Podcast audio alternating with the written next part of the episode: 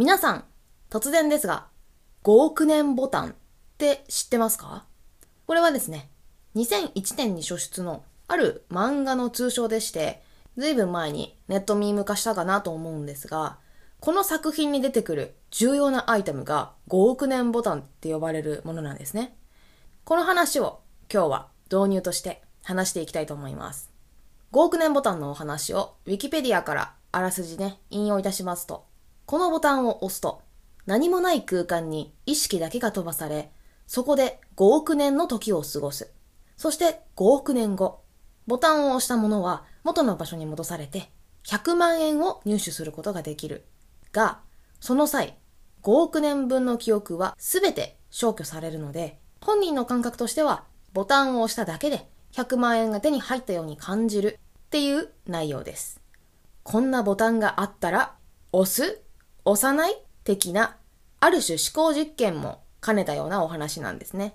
っていうかね、ちょっとめたい話をするんですけど、今回オープニングトークで5億年ボタンの話したいなと思って、どんな話だったっけっていうので改めてちょっとネットで調べ直したんですよ。そしたら、本当に数日前にアニメ化したばっかりだということを知って、かなり衝撃を受けたんですけれども、しかも、主人公の CV が野沢雅子さんっていう めっちゃビッグネームでさらに衝撃を受けたんですが、まあ、あまりにタイムリーだったので、これは使わざるを得ないと思って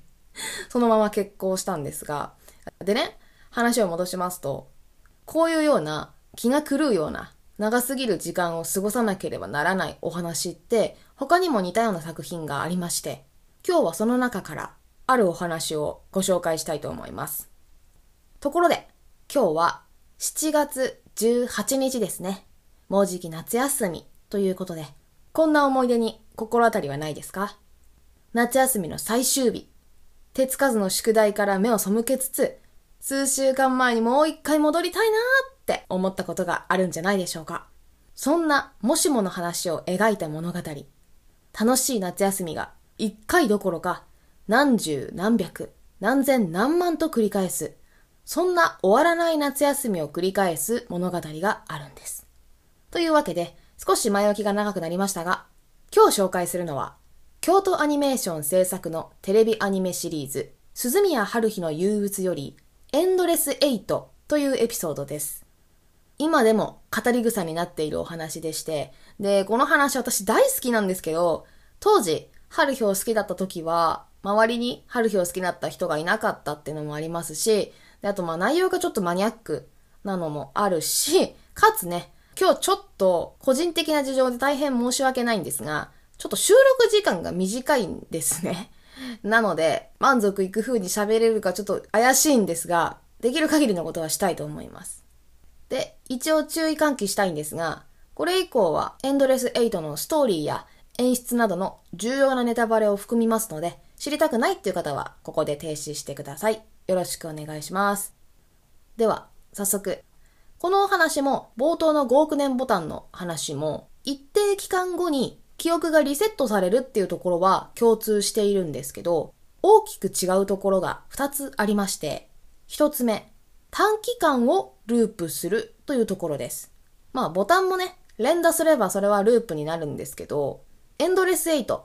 エンドレスは終わらない。8は8月ですね。つまりこのお話は、夏休み後半の15日間っていう短い期間をループするのがこのお話なんですね。まあ、8は8ですね。数字の8をこう横倒しにすると無限大のマークになると思うので、無限ループって怖くね？っていうことだと思うんですけれども。で、続きまして、5億年ボタンと違うところ2つ目。2つ目は、記憶をリセットされない人物がいるということです。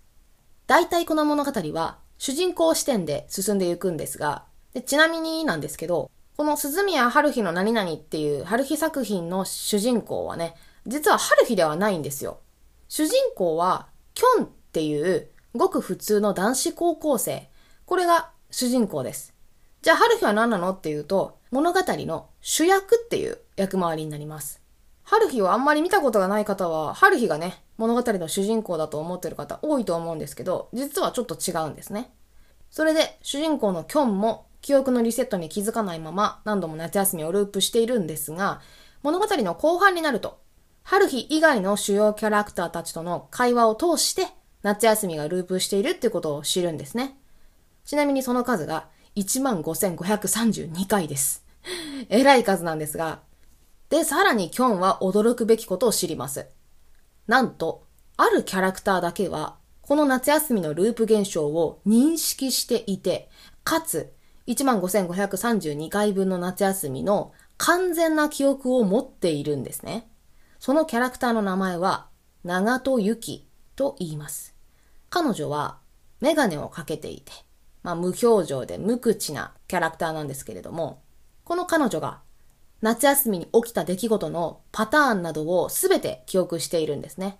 例えば、盆踊りに行かなかったパターンが2回あるとか、金魚すくいをしなかったのが427回あるとか、そういうすんごい細かいところまで記憶しているんですね。その彼女が繰り返した時間をアニメ版の回数で単純計算いたしますと、15日間かける15,532回なので、日数としては23万2980日になります。これをさらに換算しますと、638年と110日間。つまり、長門は約638年を経験しており、そのすべての記憶を完全に保持しているという唯一の存在になります。まあ、これを聞いたキョンたちは、その膨大な時間に当然圧倒されるんですが、このままでもいられないので、終わらない夏休みを終わらせるために、あの手この手を尽くすんですね。なんですが、まあ特に成果も得られないまま、夏休みは最終日を迎えてしまう。っていう、これが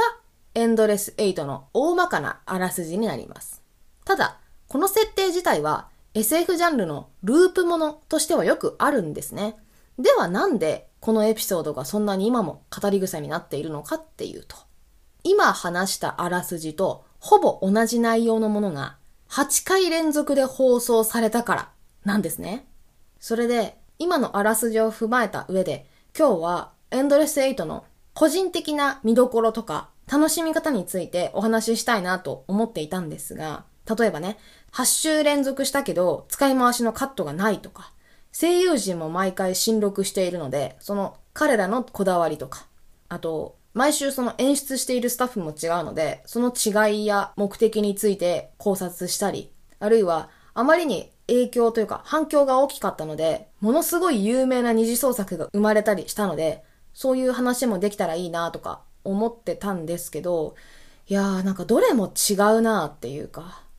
ちょっとごめんなさい。なんかオカルトみたいな話になっちゃうかもしれないんですけど、この先ね。っていうのも、なんかね、ちょっとほんと気持ち悪い話するんですけど、ここまでしてきたお話、なんかさ、前にもしたような気がするんですよね。さっき喋ってた、もう冒頭の5億年ボタンの話とか、この作品の主人公は春日じゃなくてキョンだとか、えー、夏休みが1万回以上もループしてるんですとか、そういうお話を前にもしたような気がするんですよ、私がね。で、それってさ、もしかしたらさ、もしかしたらですよ、このチャコラジも、もう何回も実はループしてたりするとか思って、だとしたら、リスナーも何度もこの話を聞いてたりするのかなと思って。いや、ちょっとほんと気持ち悪い話なんですけど、それで、もし本当にそうだとして、今が何回目のループかはわからないんですけど、それこそ、エンドレスエイトみたいに脱出の条件になる話をしないと、このラジオは終わらないんじゃないかなっって思うんですね。どういうことかっていうと、このアニメ版のエンドレスエイトの話では、8回目の放送でようやくループを脱出してエンドレスエイトが終了するんですけど、で、そもそもなんで繰り返しちゃったかっていうとね、夏休みに何かやり残したことがあるような気がするって、春日がずっと思ってたんですよ。その無意識のせいで、春日が世界を作り変えちゃったんですね。何度も自分のやり残しがなくなるまで夏休みをループしてしまうっていう風に。で、それを知ったキョンたちは、春日のやり残したことが何だったのかっていうのを探すためにずっとループ中頑張るんですけど、まあ15,531回は失敗するんですね。ただ、最終話の15,532回目のループの時に、主人公キョンが脱出の条件をついに見つけるんですよ。それまでの夏休みで一回もやらなかったあることを達成して、終わらない夏休みが終わります。だから、それと同じで、このラジオを終わらせるためには、今までのループで、まだ一度も喋ってないことを喋れば、脱出できるんじゃないかなって今思ったんですけど、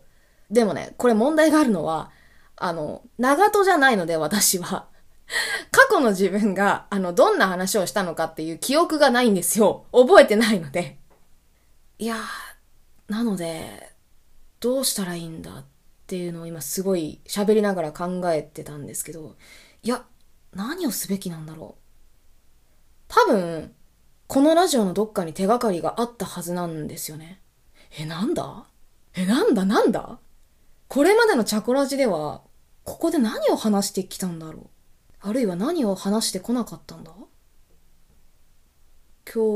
日7月18日。今日。でテーマがエンドレスエイト。鈴宮春日の憂鬱。京都アニメーション。そうだわ！京アニだわ！うわなんで気づかなかったんだろう。私はなんで今日7月18日にこのエンドレスエイトの話をしようと思ったかを言ってないんだわ。それを言わないとこのラジオ終わらないんだわ。わかった。多分それです。えっ、ー、と、これが条件かわからないんですけど、それに過去に喋ったかどうかも正直わからないんですけど、ちょっと喋ってみたいと思います。えっ、ー、と、今日7月18日、このエンドレスエイトのエピソード喋ろうと思った理由を喋ってみたいと思うんですが、まあ、突然ですよね。あの、鈴宮春日の憂鬱、このアニメってもう2回シリーズが作られてるんですよ。2000何年版だ？ごめんなさい、間違ってたらすいませんが、2000、多分、6年版と2009年版かな？その2シリーズが少なくとも作られていて、だからもう10年以上は経ってるんですね。なのになんでこのラジオで突然テーマとして扱おうと思ったかっていうと、ちょっと重たい話になるんですが、2019年の7月18日、3年前の今日ですね。いわゆる京アニ事件というものが起こりました。まあ皆さんも記憶に新しいんじゃないかなと思うんですが、私も当時、一回のファンに過ぎないんですが、その時感じた憤りとか悲しみっていうのは今も変わらないんですね。本当にショックでした。そこで私のコンテンツでは毎年追悼の意味を込めて過去に制作された京都アニメーションの作品を一つずつ紹介することにしているんですね。1年目と2年目は YouTube の方で公開した動画なんですけど、1年目はカキフライさん原作の軽音っていうアニメがあるんですけど、それの、えっ、ー、と、おすすめ回をね、紹介する動画を出しました。そして2年目は、クラナドっていうゲーム原作のアニメ作品がありまして、それについての魅力を語るっていう動画を出しました。そして3年目の今日は、鈴宮春日の憂鬱の話をしたいなと思っていました。まあ、今年は、チャコラジっていうコンテンツが新しくできたので、その中で紹介していますが、まあ、それが今日この話をした理由というか経緯になるんですが、もし本当にこのラジオがループしているとして、かつ過去の私が今日喋ったこのことについて触れていないのなら、これがおそらく初めてのパターンになると思います。ですので、次のチャコラジが普通に始まれば、5億年ボタンの話をせずに、普通に始まれば、脱出は成功したということになります。というわけで、多分、このラジオがループしているんであれば、それまでの間に、もうエンドレスエイトの魅力とか見どころについては喋り尽くしたのではないかなと思うので、今日はもうこれで終わってみたいと思うんですけれども。今度こそ普通にチャコラジが始まることを祈りながら今日はお別れとしたいかなと思います。そして改めて3年前の7月18日犠牲になられた全ての方々のご冥福をお祈り申し上げます。これからも一回のファンとして京アニ作品を応援し続けたいと思います。それでは今日はここまでにします。きっと何度も聞いてくださってると思うんですが、リスナーの皆さん、ありがとうございました。これで本当に脱出できればいいんですが、またループしちゃったらごめんなさい。その時は一緒にまたよろしくお願いします。ループしません。